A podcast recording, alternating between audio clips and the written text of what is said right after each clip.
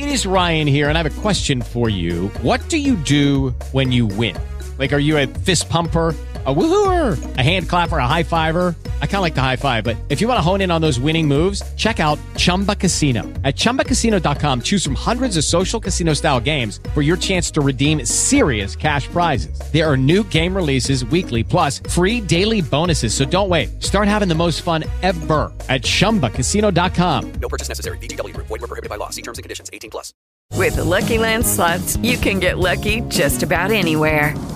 This is your captain speaking. Uh, we've got clear runway and the weather's fine, but we're just going to circle up here a while and uh, get lucky. No, no, nothing like that. It's just these cash prizes add up quick. So I suggest you sit back, keep your tray table upright, and start getting lucky. Play for free at LuckyLandSlots.com. Are you feeling lucky? No purchase necessary. Void where prohibited by law. 18 plus terms and conditions apply. See website for details. Esta es la historia real de lo que pasa en un velatorio. En primera persona. Me llamo Julio Ernesto. Tengo ya 84 años. Trabajé casi cuatro décadas en una casa de sepelios aquí en zona sur. Siempre tuve como una lúgubre cercanía con el más allá. Pero antes de pasar a relatarles mis anécdotas, quisiera ir un poquito al inicio de todo. Si la memoria no me falla, fue a mediados del 45. Era yo un chiquillo travieso. Mis padres estaban dejando flores a unos parientes en el cementerio. Yo me puse a corretear por ahí, sin hacer caso. Creo que estaba persiguiendo mariposas o algo así. Los llamados de mi padre fueron en vano. Por no hacerle caso, me terminé cayendo adentro de una fosa. Era poca la profundidad, ni un raspón llegué a hacerme, pero fue una experiencia terrible. La oscuridad total, el olor a tierra y muerte. No solo eso, mis progenitores debieron de pensar que me rompí algo por la manera en que yo chillaba, pero no de dolor. Era miedo absoluto. Sentí un montón de manos frías agarrándome, del pelo, de los pies, del costado. Fue clara la sensación, cuando otras manos me agarraron y a estas las sentí cálidas. El guardia, que era un larguirucho, extendió sus brazos a la tumba y me sacó de allí. Jamás volví a ser el mismo después de eso. Algo en la muerte comenzó a fascinarme. A los ocho años ya leía novelas de terror para adultos. Cada vez que algún pariente moría, sentía yo una diabólica fascinación. Estar allí, ante el contacto con el finado. Una sensación en el aire que sabía yo que nadie más podía vivenciar. Una comodidad mórbida, podría decirse. Me acuerdo que mi primera novia me terminó dejando porque siempre la invitaba a ver cine de horror de trasnoche. Tal es el caso que mi primer y único trabajo en la vida tuvo que ser en una casa de sepelios. Tenía ya 18 años. Había terminado el colegio. En esa época usábamos uno de los cuartos para alquilarlo a un señor de mediana edad. Tito le decíamos. Me llevaba bien con él. Justamente me iba a ayudar a buscar un trabajo, pero terminó muriendo de un ataque al corazón en nuestra casa. Una semana Seguí sintiendo yo su presencia. Lo sentí justamente esa mañana que estábamos desayunando, y una taza de café se tumbó sola sobre la mesa. Mi padre y yo quedamos mirando extrañados el fenómeno. Se había mojado el periódico matutino, justo en la página de búsqueda laboral. Fue así que al recoger el diario, encontré el aviso. Se busca ayudante para casa de sepelios. Ni lo dudé y fui a la solicitud. Me acuerdo ese primer día. Me hicieron sentar en unas sillas ubicadas frente a la puerta de la oficina del jefe. Un poco más al costado vi a este señor de traje negro. Tenía rostro ancho, con un lunar en el cachete y cabeza calva. Estaba mirando al piso. Supuse que se le había muerto a alguien cercano. No quise importunar su duelo, así que miré para el otro lado. Un ratito después, se abre la oficina y el jefe me invita a entrar. Fue una presentación breve y formal. Después salimos, ya que su idea era que viera el trabajo en acción. Ahora mismo estamos realizando un velatorio. Acompáñame para que te explique la tarea.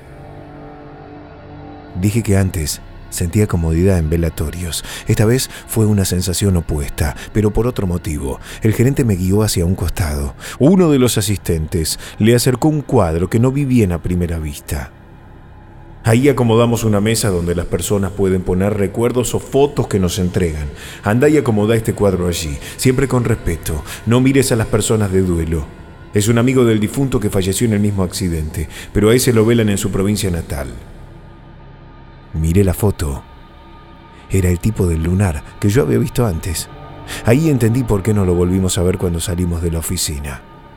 Después no volví a sentirme raro, me sentía como en mi hogar. La mayoría de las personas no prestan atención durante un velatorio, es como si se abriesen puertas desconocidas. Me acuerdo particularmente el caso de una amiga de mi madre. La señora murió a 40 años, pero la terrible enfermedad la degradó tanto que parecía una señora de 90 en el velorio. Lo curioso es que mientras yo ejercía mis tareas, controlando todo y viendo que los deudos estén cómodos, vi a esta chica joven, hermosa, parada mirando el cajón. La tenía de algún lado, no podía recordar de dónde. Cuando volví a mi casa me acordé. Era yo muy niño, cuando la amiga de mi madre solía ser mi niñera. Era ella misma, pero rejuvenecida. Me acuerdo también de aquel hombre asesinado a tiros. Lo tuvieron que velar a cajón cerrado. Yo cuando llegué ya estaba cerrado el cajón, pero vi a un joven de sombrero y traje elegante que parecía estar y no estar, no hablaba con nadie, nadie parecía notarlo.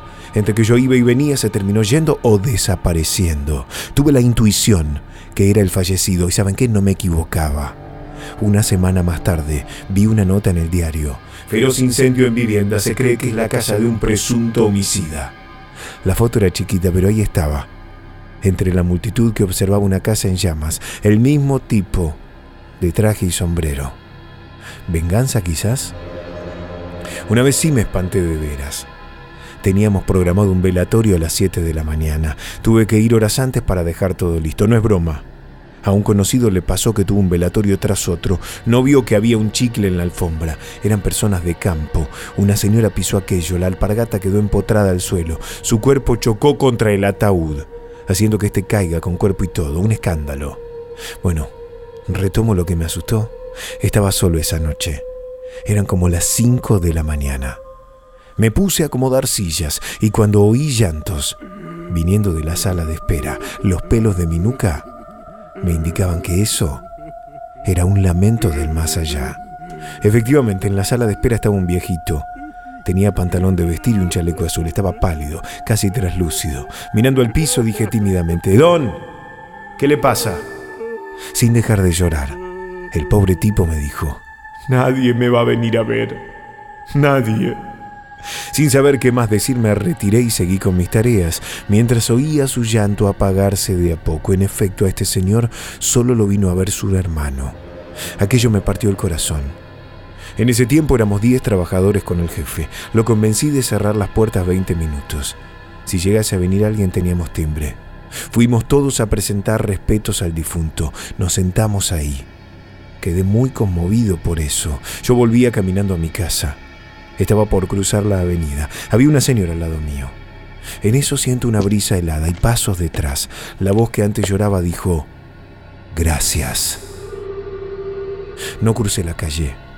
Quedé como en estado de reposo varios segundos, hasta que comencé a oír gritos y bocinazos. Volví a la realidad y vi el cuerpo de la señora a un costado, lleno de sangre.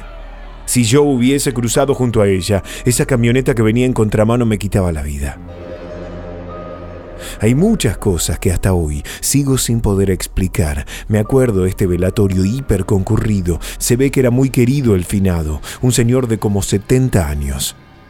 Atrás de todo, un chiquito de pelo engominado y ropa de Boy Scout, algo totalmente fuera de lugar, ofreciéndole agua a una mujer que era la hija.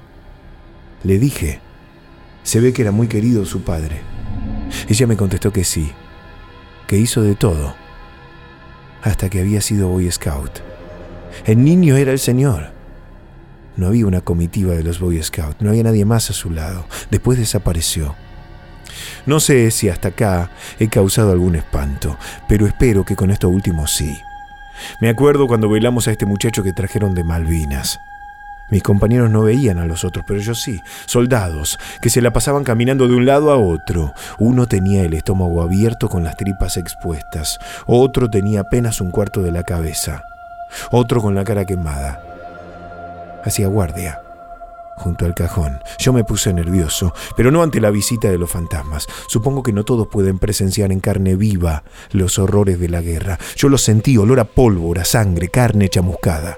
Me bajó la presión y tuve que ir a la oficina para que me atendieran. Son lugares extraños los velatorios. Como expuse antes, las puertas se abren. Después de mi retiro, jamás volví a sentir las mismas cosas. Los invito a prestar atención cuando tengan que ir a presentar respetos. Quizás esa persona que ves al fondo, quizás alguno al que saludaste con la cabeza por respeto, quizás una señora a la que le cedes asiento e invitas agua. Quizás son ellos mismos los muertos. Si prestas atención, te vas a dar cuenta de todo lo que pasa en un velatorio. Esta historia es real.